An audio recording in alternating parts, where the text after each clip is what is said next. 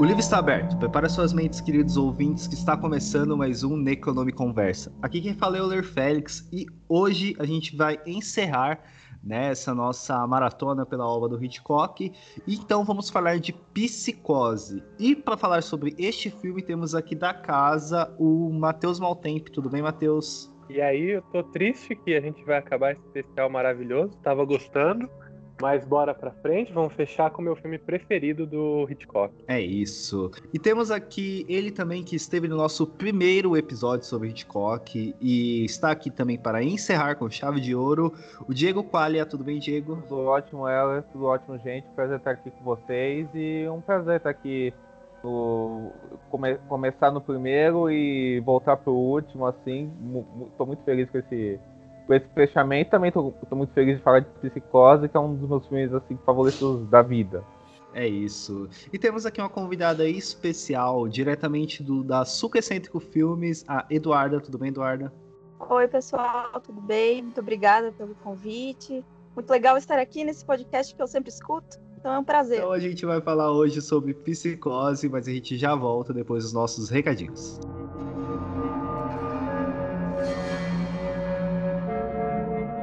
Olá, ouvintes! Tudo bem? Bom, primeiramente gostaria de agradecer a todos os nossos padrinhos e madrinhas que nos apoiam no nosso padrim e dizer que se você puder, é, cogite realmente nos ajudar lá. É, com dois reais você já nos ajuda e muito a manter o nosso site. Então, se puderem, dê uma olhada lá que tem umas recompensas bem bacanas, beleza? É, não se esqueçam de curtir e nos seguir nas nossas redes sociais. É né? só vocês procurarem na Econômica Conversa em qualquer rede social que vocês nos encontram. É, é isso então, fiquem com o episódio que ele ficou muito foda.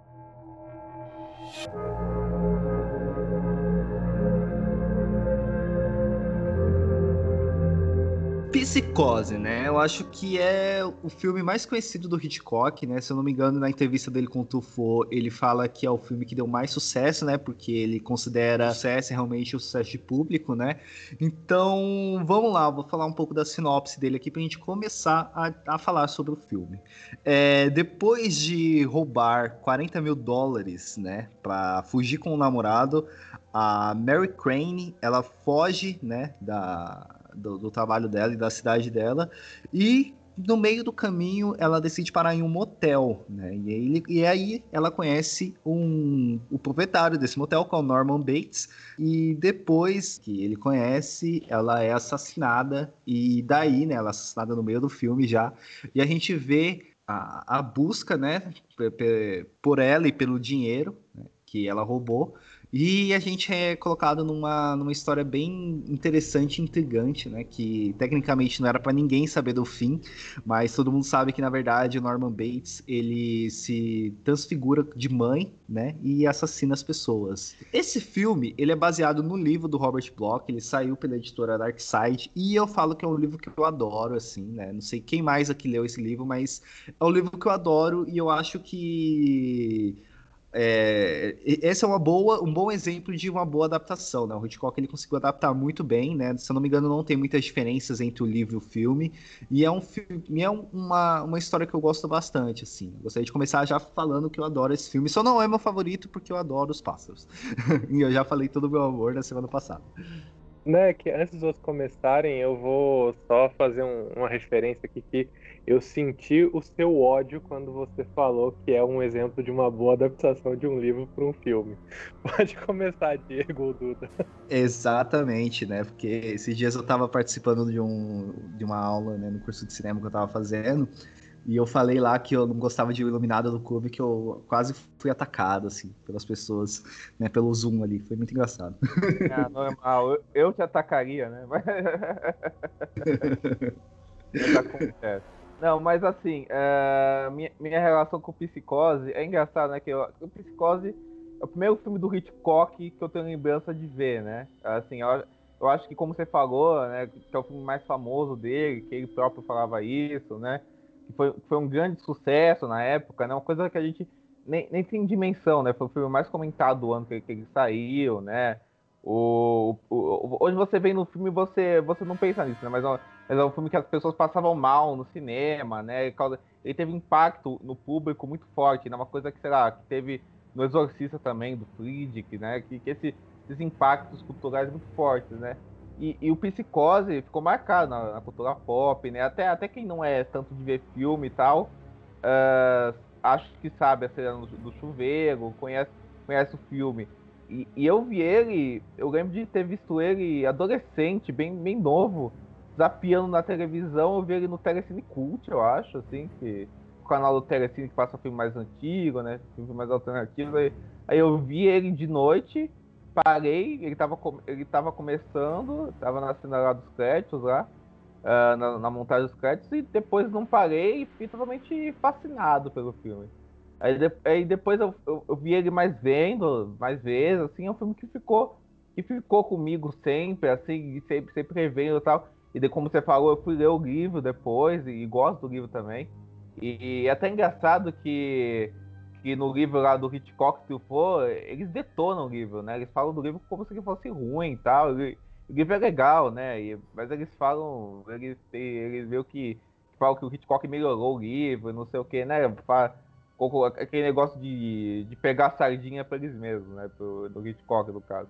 Mas é engraçado isso, porque, Hitchcock, porque o, o Psicose é um filme que, que desde então é um filme que só cresceu para mim, assim, por, por, várias questões, assim, eu acho fascinante como uh, como, como Hitchcock consegue nesse filme para mim sintetizar toda essa coisa do domínio narrativo dele, uh, da de ser um filme de espetáculo mesmo, da, das cenas e falar da psicologia humana, né, que é uma coisa que ele já está fazendo em Corpo que Cai, em outros filmes, e misturar isso com uma trama de, de horror, de filme B, né, que é um filme que ele fez que não, não, é, não é exatamente um filme B, porque é um filme que ele fez com, com, com atores conhecidos, o Agente Lee, o Anthony Peck, já, já é conhecidos, né? Teve essa inovação dele, várias inovações, a inovação dele, dele matar uma estrela, né, antes do filme.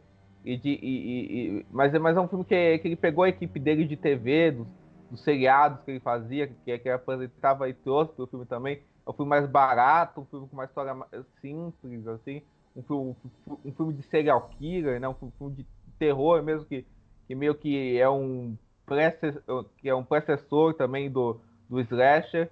Então eu acho ele muito fascinante, sabe? É um filme que, eu, que sempre que eu vejo, eu descubro alguma coisa nova que me fascina, sabe? Sobre a minha relação com Cosa, eu sabia que vocês iam fazer essa pergunta e eu fiquei martelando, martelando, gente, eu não consigo me lembrar qual foi a primeira vez que eu assisti, porque eu acho que é um filme que está tão no imaginário uh, popular das pessoas, né? Todo mundo, antes de assistir o filme completo, conhece alguma cena, ouviu falar muito sobre o filme, que eu não consigo me lembrar a primeira vez que eu assisti ele completinho. Mas, enfim, eu também não cheguei a ler o, o livro, né? Mas eu sei que, enfim, é um, é um roteiro que foi muito fiel, né? A história do livro, claro que teve as suas, a, as suas abordagens diferentes, né, do que o Hitchcock propôs, né, pro o Joseph, o Joseph Stefano, que é o roteirista, né, uh, o Hitchcock, ele, ele já tinha uh, feito alguns filmes baseados em livros antes, mas ele costumava pegar só, só alguns ganchos, né, para que a sua imaginação uh, conseguisse, enfim, criar o resto da história, né, ele mudava bastante coisa, nesse caso daí ele foi diferente, né, no caso de Psicose, então ele ele adaptou pouca coisa, né? Tanto que ele pediu que, que para os agentes dele, enfim, os funcionários, para que comprassem quantas cópias conseguissem nas livrarias, né? Para manter essa história longe do conhecimento público. E os bastidores do filme também é, é, é algo muito documentado, né? É algo que se fala bastante. Tem aquele livro do, do Alfred Hitchcock, Os Bastidores de Psicose, que depois até deu origem ao filme, né? Então, é um filme que está muito no nosso imaginário, está muito nas, nas, conversas sempre dos cinéfilos e que se conhece muitas histórias né, interessantes a respeito dos, dos bastidores.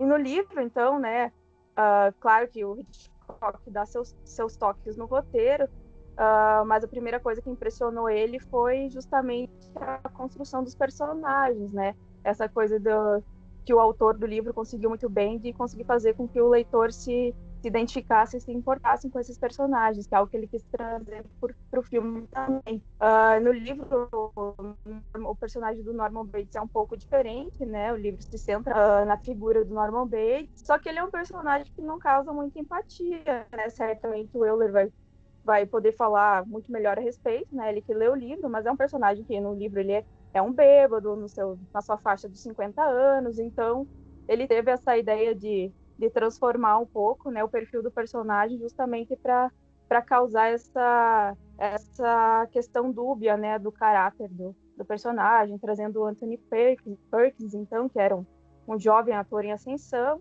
que tinha uma aparência muito simpática, né? Que adicionava então um mistério mais interessante para a trama. Se eu não me engano, é, nessa questão dos atores, tanto a Tony Pakes quanto a, a Janet Lee, ela, eles dois eles trabalharam, é, eles têm uma dobradinha de ter trabalhado tanto com o, o Hitchcock quanto o Orson Welles, né? Se eu não me engano, o Anthony Pakes ele fez o processo do Orson Welles e a Janet Lee, eu não lembro qual foi o filme que ela fez, mas a, tem a marca da maldade. A marca da maldade, isso que também é bem legal. E é uma coisa bem interessante, né? São dois ótimos atores que trabalharam com dois diretores que são fundamentais para o cinema, né? O, eu tinha comentado no episódio do Janela Indiscreta que o Janela Indiscreta foi o primeiro filme do Hitchcock que eu assisti. Realmente foi o primeiro filme do Hitchcock que eu assisti.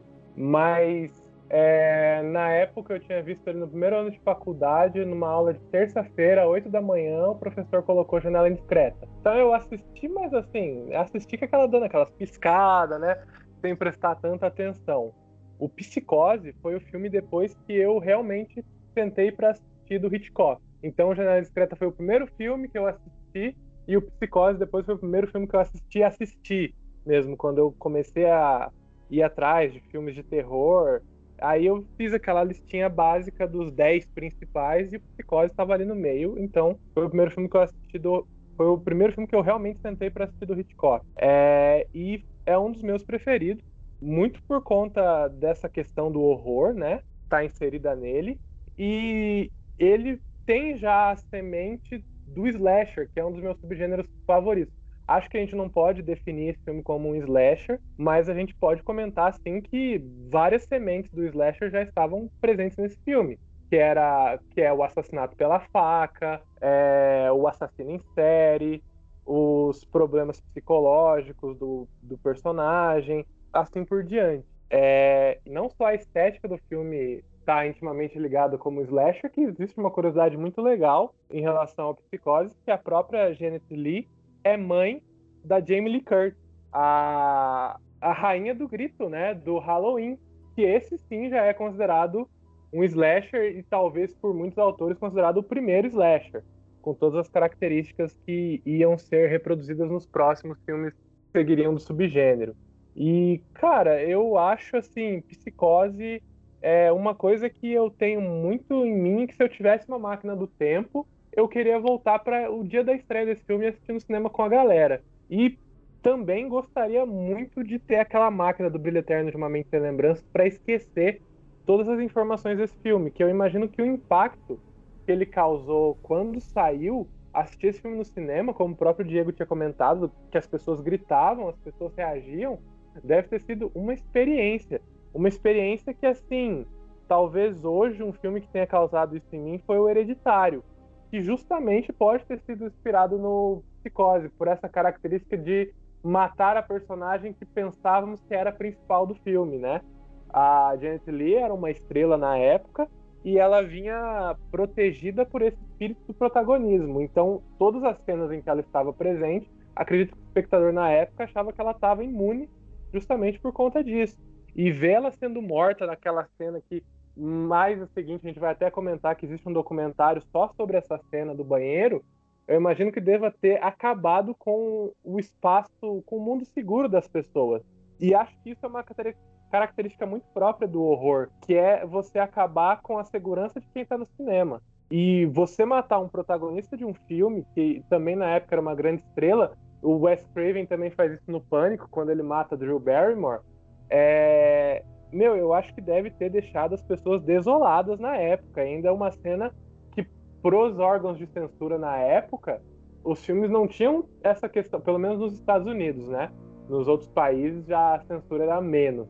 Mas pro público americano, uma cena tão gráfica daquela, o até o Hitchcock diz que ele escolheu filmar o filme em preto e branco porque a cor do sangue na banheira, se fosse a cores, ia ser algo muito repugnante. Mas mesmo em preto e branco, aquela construção e o fato de matar a personagem principal deve ter sido assim um impacto muito grande. E o Psicose eu acho ele muito interessante pensando no, no tempo em que ele foi feito, que ele bate muito quando os filmes de horror começam a sair dos castelos góticos e vão para as vidas comuns.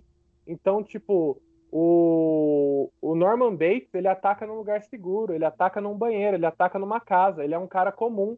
O Norman Bates pode ser o seu vizinho, pode, ele não é mais um monstro com dentes ou que vira um lobo, sabe? Norman Bates é uma pessoa que você pode acabar encontrando num hotel à beira de estrada. Então eu acho que esse filme ele tem assim muitas sementes e características muito próprias, são muito importantes para o estudo da história do horror, para além do que a gente já está falando aqui só do cinema, né? Do cinema em geral. Mas acho que pro gênero horror, esse filme aqui ele é um, um, um evento. É, eu, o, o fato né, do psicose, como a Eduarda falou, de estar no nosso imaginário, né? Ele fala muito sobre como o Hitchcock ele é, ele é um bom diretor, assim, né? Ele conseguiu é, de fato colocar isso na gente, né?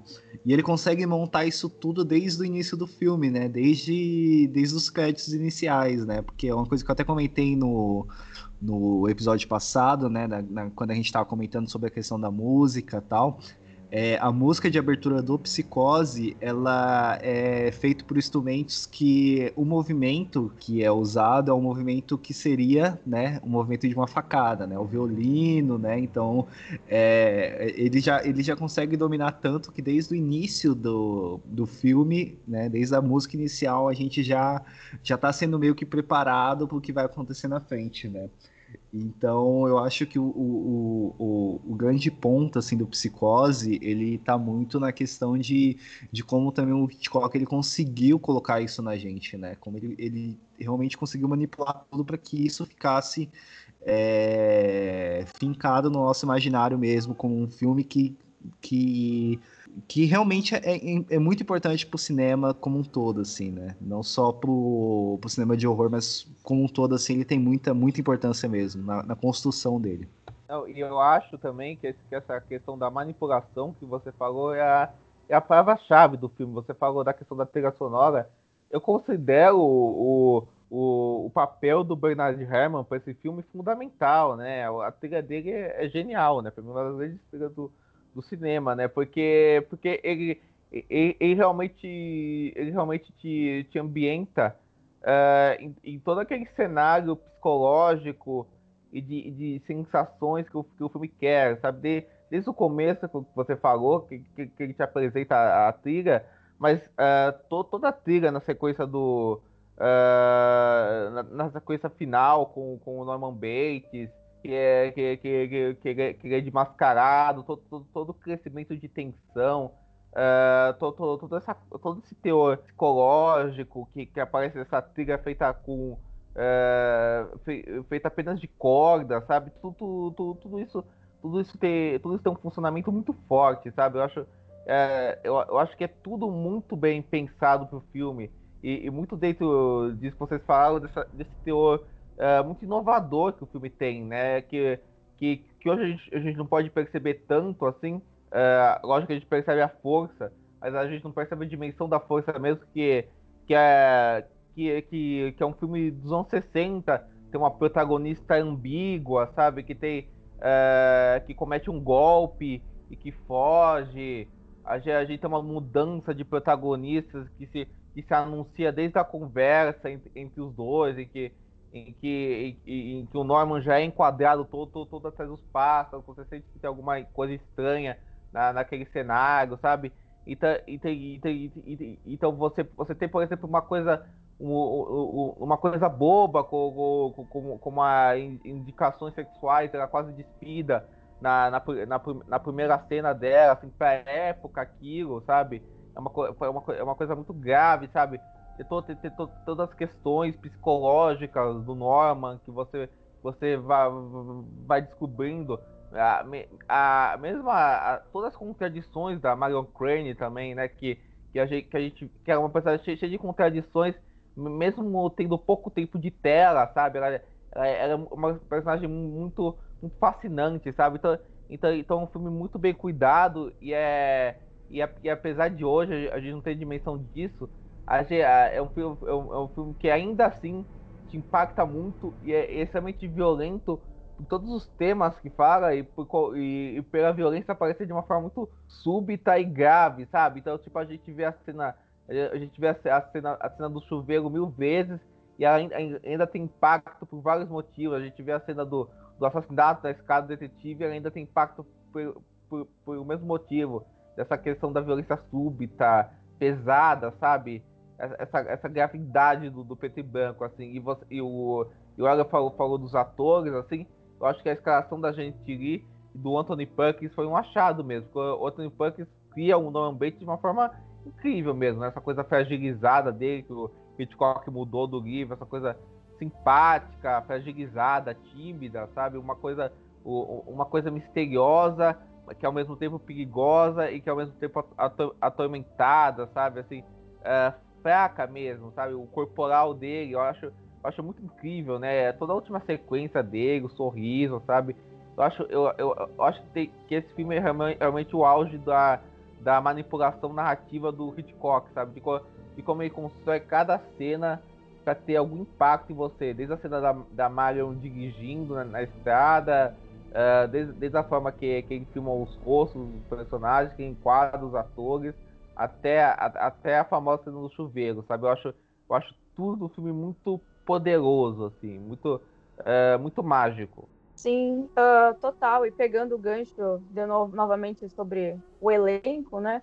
A relação do Hitchcock com os autores ela é bem controversa, né? Todo mundo sabe disso. Existem várias histórias de, bastidores nada simpáticas. E, e é, ele não queria grandes astros né, para esse filme, ele nem podia devido às limitações do orçamento. A gente pode falar depois também sobre o contexto de produção desse filme, né? E, e é até admirável que o Anthony Perkins tenha embarcado nessa, porque é um personagem bem diferente da imagem que ele tinha até então nos demais filmes, né? Ele era um certo galãzinho do público feminino, né? E que agora ele ia interpretar, pelo menos aos olhos do público conservador da época, um travesti, né? Que é algo que é até questionado no fim do filme. Então, era um risco para a imagem dele, né? E ele topou esse risco. E o Hitchcock, logo na, nas leituras do roteiro, ele sacou que haveria um impacto maior, então, né? Para o espectador, se essa atriz que interpretaria Marion Crane fosse alguém mais conhecida. E a Janet Lee era uma atriz queridinha das revistas, né? Era tida.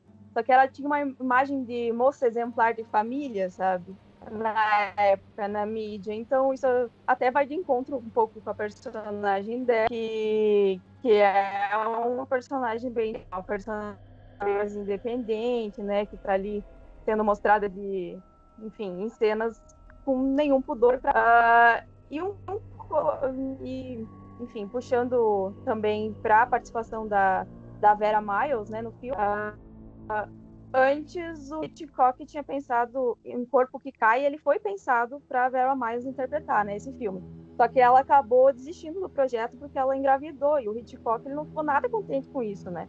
A relação deles ficou bem abalada. Só que na época que ele estava produzindo Psicose, o contrato dela ainda estava vigente, né, com o estúdio, então ele acabou chamando ela.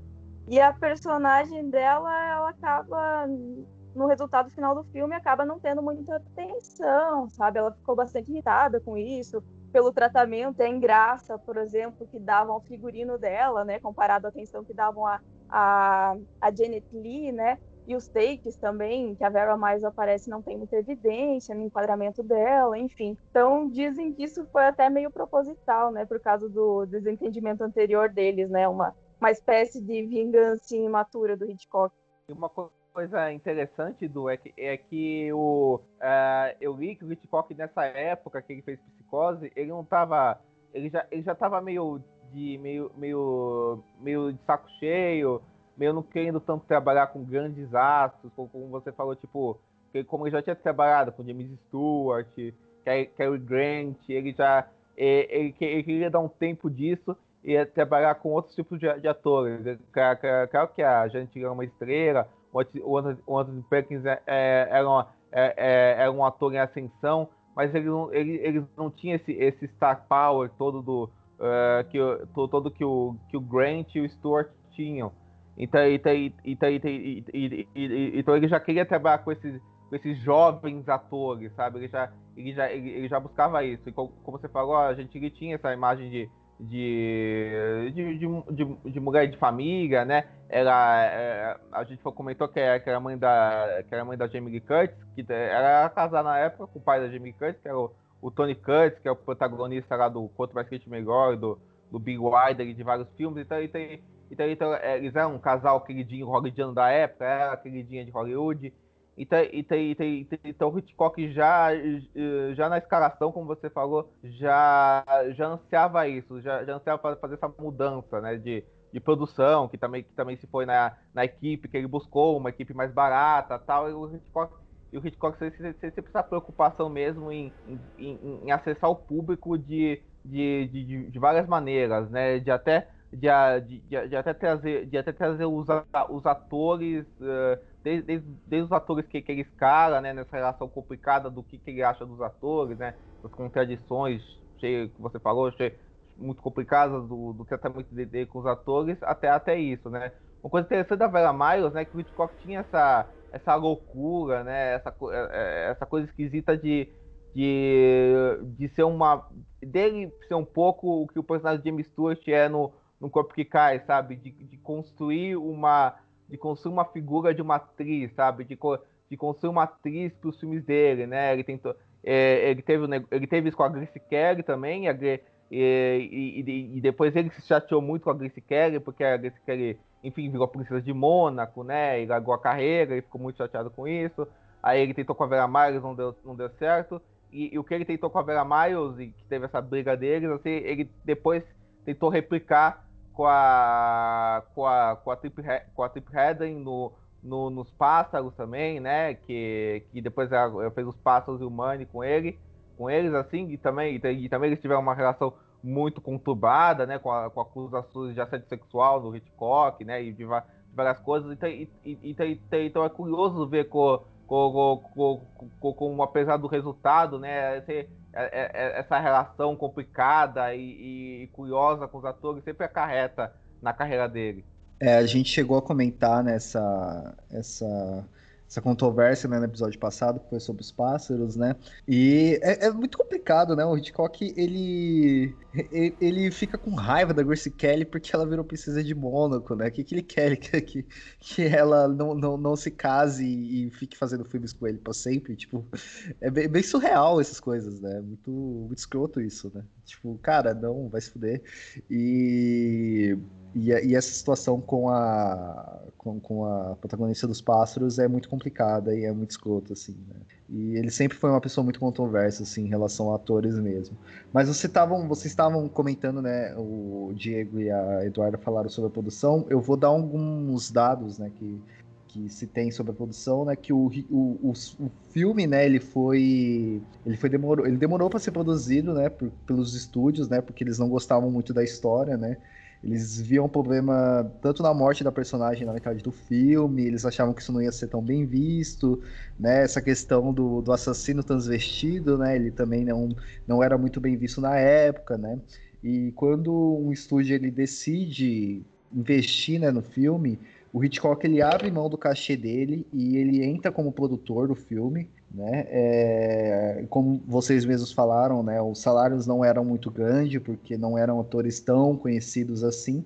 É, outra coisa também, né, eu acho que isso o Diego estava falando, é, a, a, equipe da produção de Psicose era a mesma equipe que o Hitchcock usava na, na série de TV que ele produzia, né, na Hitchcock Presents. Então, não era algo tão, tão caro assim, porque já era algo mais costumeiro para TV, assim. Então, é, queria dar essas informações sobre a produção. É tão. A TV estava tão ligada que quando o Hitchcock viu o primeiro corte, ele quase transformou Psicose em um filme de uma hora para própria TV, né?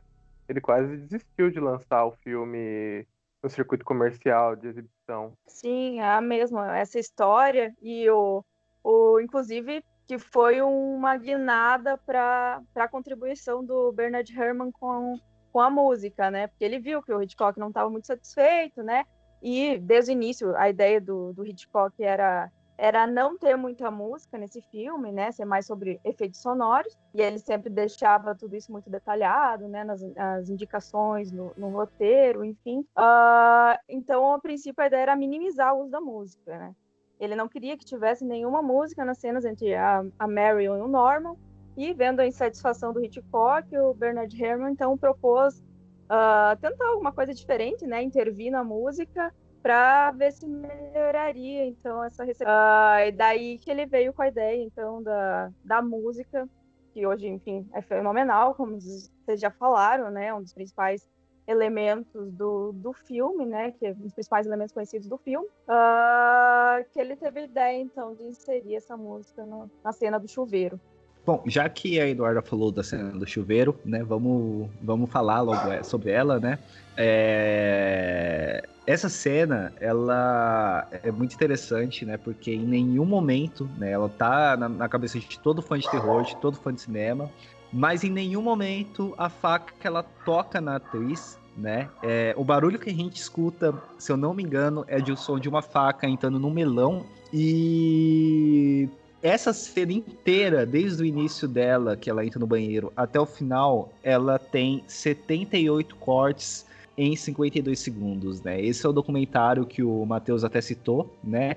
É o, do, o documentário se chama 7852, que é exatamente isso. São 78 cortes em 52 segundos para conseguir fazer essa cena, né? E aí nessa cena do, do, do assassinato nela, né, da facada, a gente escuta mais forte ainda o violino né, que, que simboliza né, essa, esse ataque, essa facada. Então a gente realmente, dessa vez, né, a gente comentou muito sobre, nesse, nesse especial, a gente comentou muito que o Hitchcock ele sabia muito bem utilizar as imagens sem precisar de nenhum outro artifício Nesse filme a gente vê o Hitchcock ele utilizando a imagem mais o som para gente para ele conseguir dar o efeito desejado, né? Então eu acho que essa cena ela é, ela é essencial assim, ela é fundamental e, e, e merece estar na, no nosso imaginário, quanto fãs de terror e quanto fãs de cinema, né? Ah, sem dúvida nenhuma. E uma coisa que eu acho espetacular nessa cena é que é, é tudo que envolve, né? Você falou, os cortes rápidos, e depois, quando, quando a Marion morre, o, os, o close no olho dela e a, e a câmera se movendo do, do olho dela e a, e a, e a transição do, do a transição de cena da, da câmera se movendo até, até o quarto e aí vendo a casa do Norman aí o Norman correndo para lá e, é, e, em teoria a gente não saberia que ele é o, o assassino ainda sabe? E, e, ele achando o corpo dela. Então e, e é, é uma cena como eu falei é, é, é a, a gente não vê a faca tocando ela é uma cena muito súbita, muito rápida, sabe? É, é, é, é uma violência frenética, sabe? Então, então é muito bem pensado essa cena. É...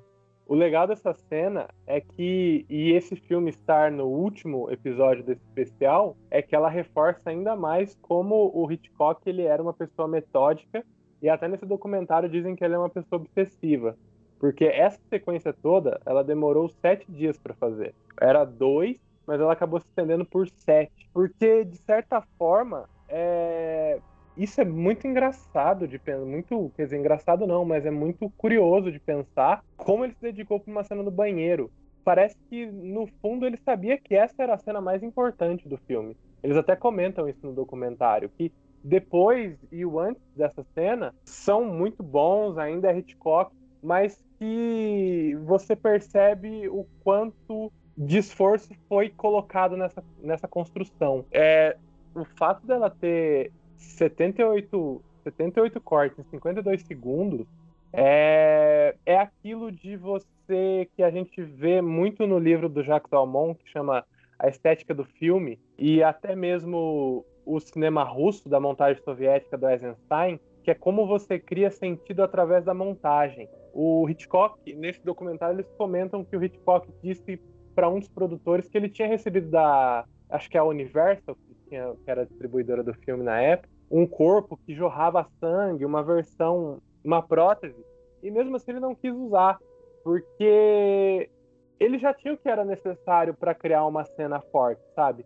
Isso, isso é um, uma demonstração de como você manipula aquelas ferramentas que são dadas, aquelas ferramentas que a gente aprende assistindo outros filmes e fazendo outros filmes. A montagem já era o suficiente para a gente se sentir impactado, sem nem mesmo a, sem nem mesmo a faca entrar, entrar no, sem mesmo, sem nem mesmo a faca ter entrado no corpo dela, sabe? Não deveria, né? Porque ele ia matar ela de verdade. Mas assim, não ter usado uma prótese, não ter usado uma maquiagem, isso tudo ele monta através da montagem.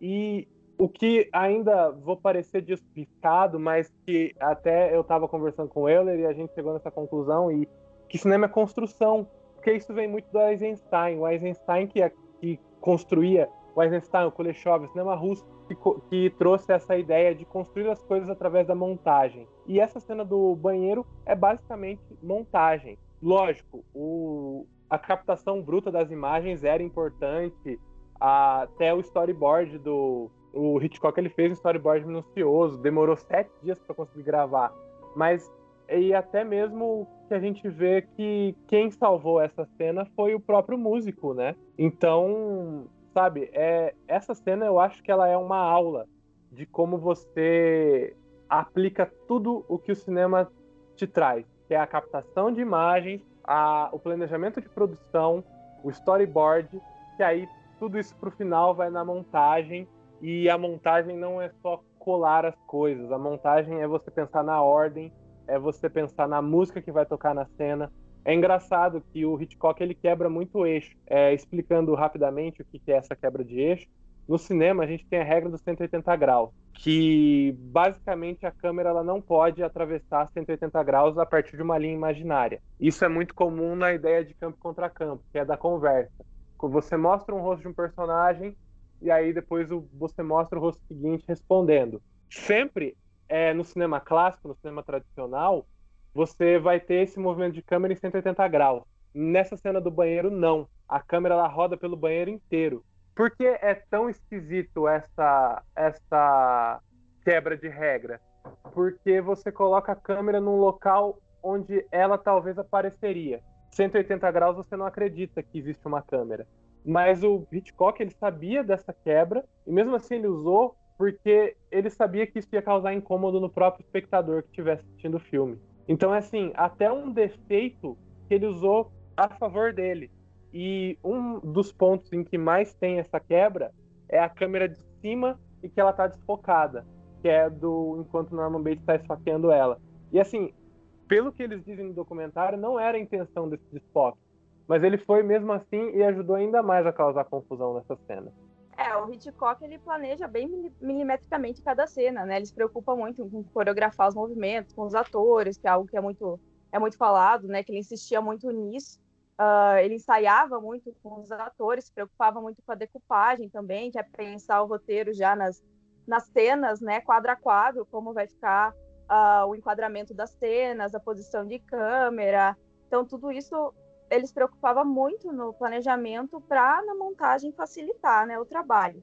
Uh, isso porque ele até explica, né, uh, em algumas, enfim, ele explica isso em algumas conversas, né, que no início da carreira ele não tinha muita liberdade para fazer o que quisesse, né, na pós-produção, acaba ficando meio na mão do montador, então ele acabou aprendendo, pegando essa manha, né, de que se ele filmasse o mínimo necessário para contar a história, né, tem muita coisa sobrando, uh, com as coisas já bem planejadas para encaixar, de modo que o montador não pudesse mexer muito, né, tirar cenas ou, ou mudar muito essa decupagem planejada, né, sem perder o sentido da história, né.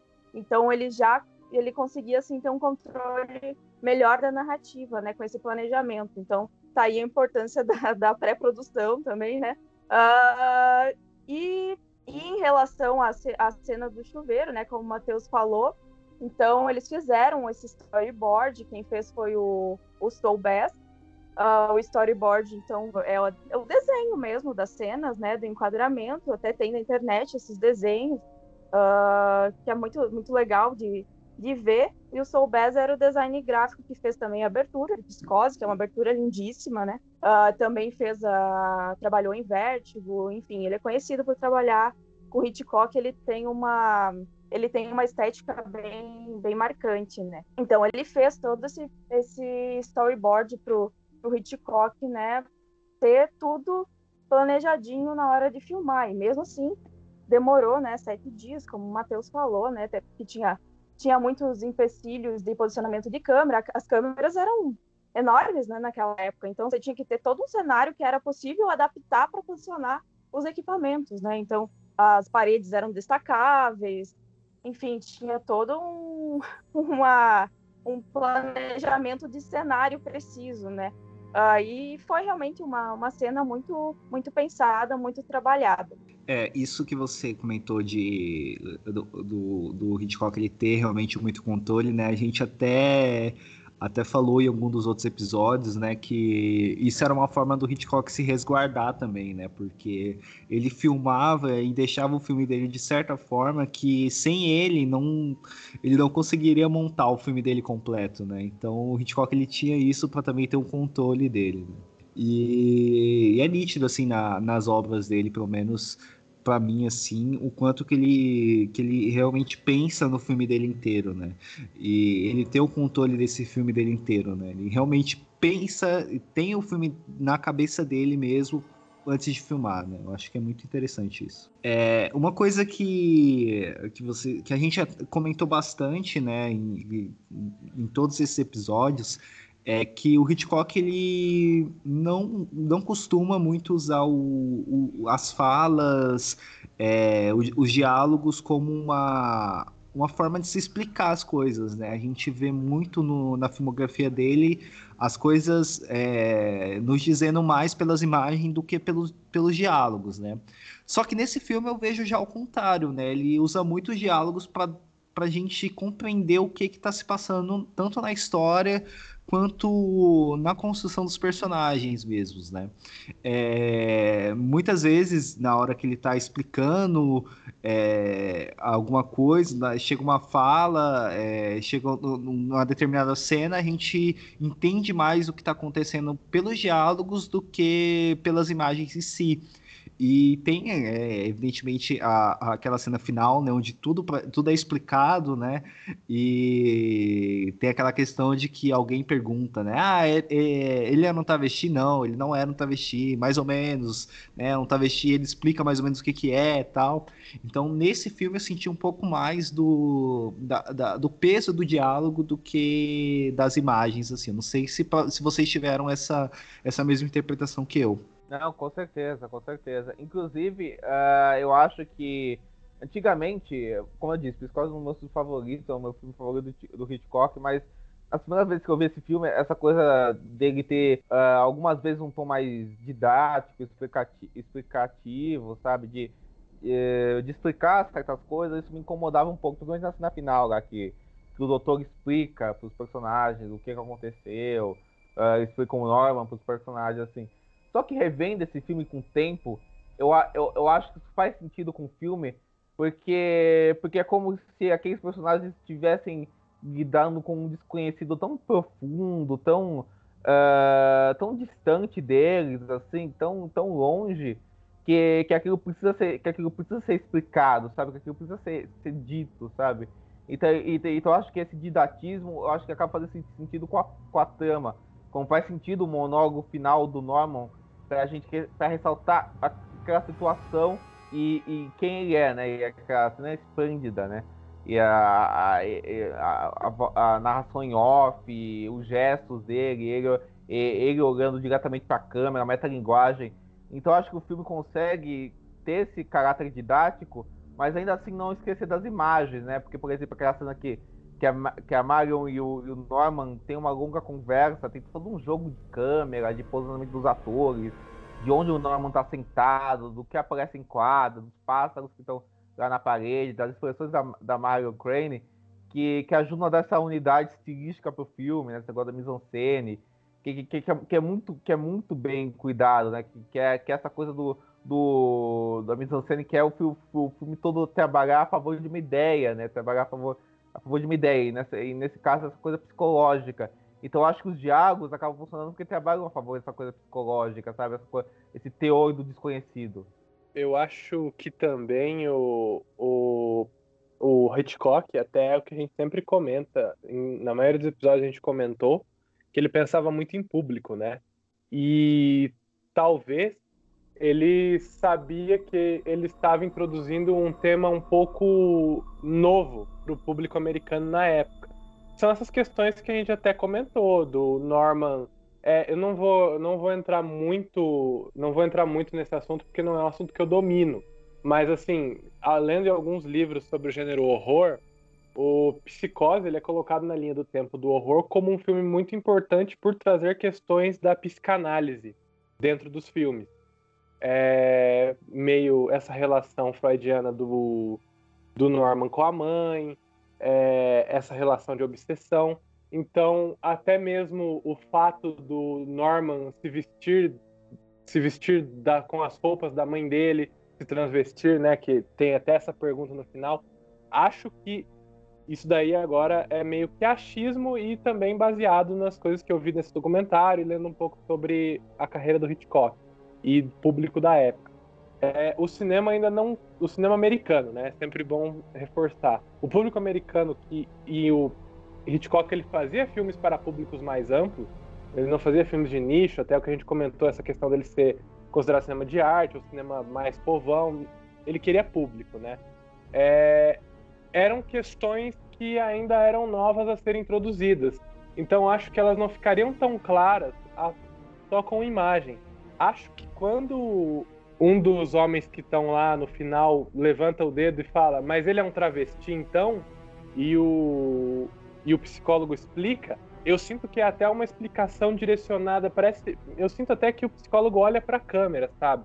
Parece que ele está explicando essas questões psicológicas, essas questões já trazidas pelo Freud para o público que estava assistindo aquele filme. Então eu acho que aqui é só. Eu também noto que o Psicose é um pouco mais positivo que os outros filmes, mas porque também as questões que envolvem o relacionamento entre os personagens, principalmente entre o Norman e a mãe dele, são um pouco mais é, complicadas do que nos outros filmes que a gente até comentou aqui.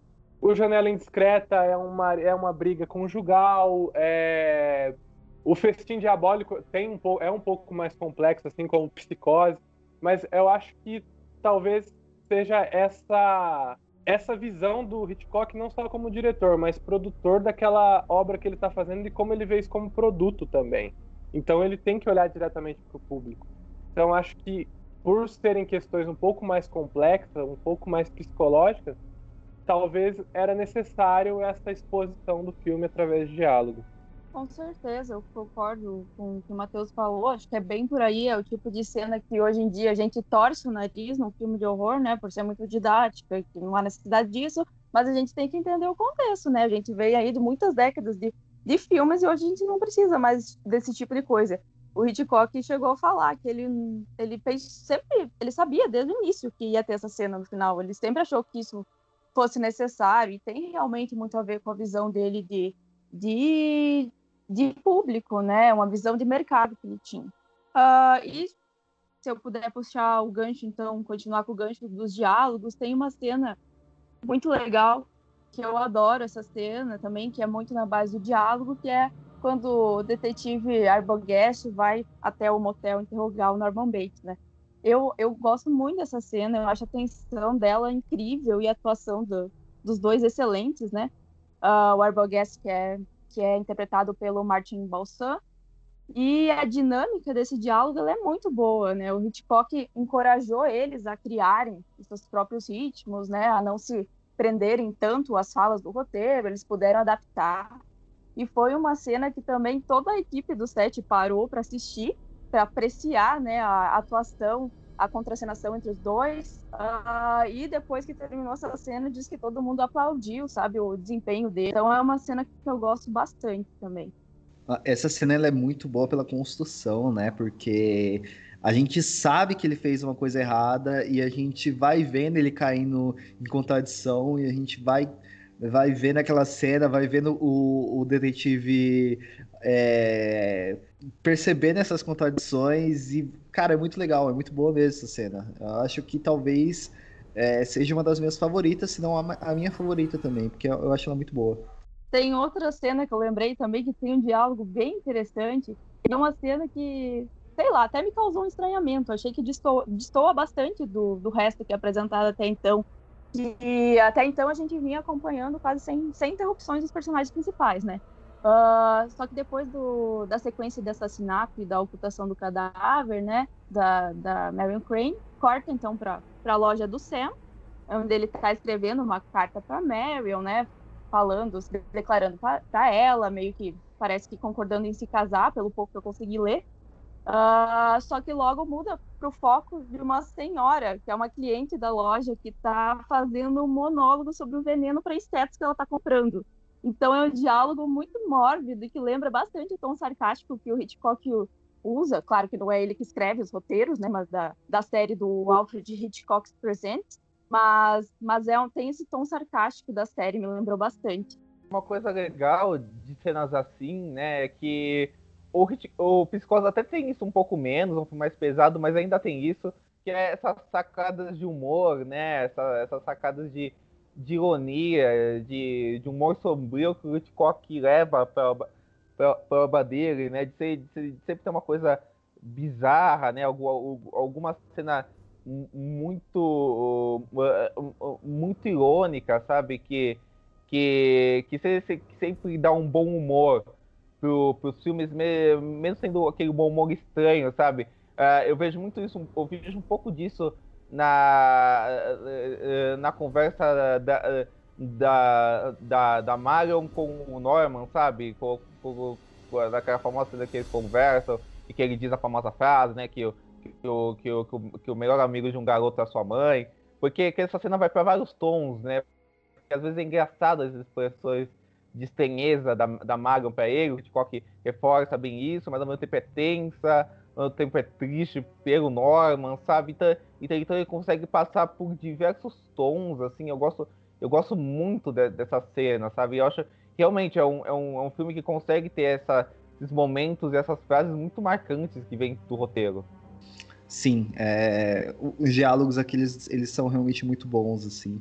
E eu ia até brincar, né, na hora que a gente estava falando sobre a, é, da, da, explicação no final, né, é, se as pessoas ficam com raiva do hereditário quando virem psicose, né, devem ficar extremamente putas da vida, né.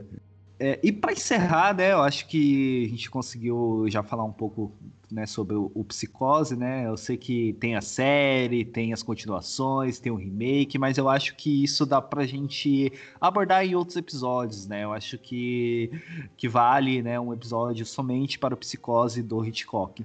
Mas como é o último dos nossos episódios sobre essa série, né? Eu vou falar pra gente fazer um pequeno né, top, top 3. Então, Diego, fale aí, né? Os seus três filmes favoritos do Hitchcock. Opa, beleza. Já vou agradecendo aqui participar do podcast. Foi um prazer. E o meu top 3 é em terceiro lugar Janela Indiscreta, em segundo lugar Um Corpo que Cai, em primeiro lugar Psicose. Tem outros vários que podiam estar no lugar, mas acho que, que esses são os que eu coloco no, no meu top 3. É isso. Matheus, qual é o seu top 3 de Alfred Hitchcock? Número 3, Janela Indiscreta. Número 2, que é quase um, Rebeca, número 1, um, Psicose. E você, Eduarda, qual que é o seu top 3 de Alfred Hitchcock? Então, o meu top 3 é.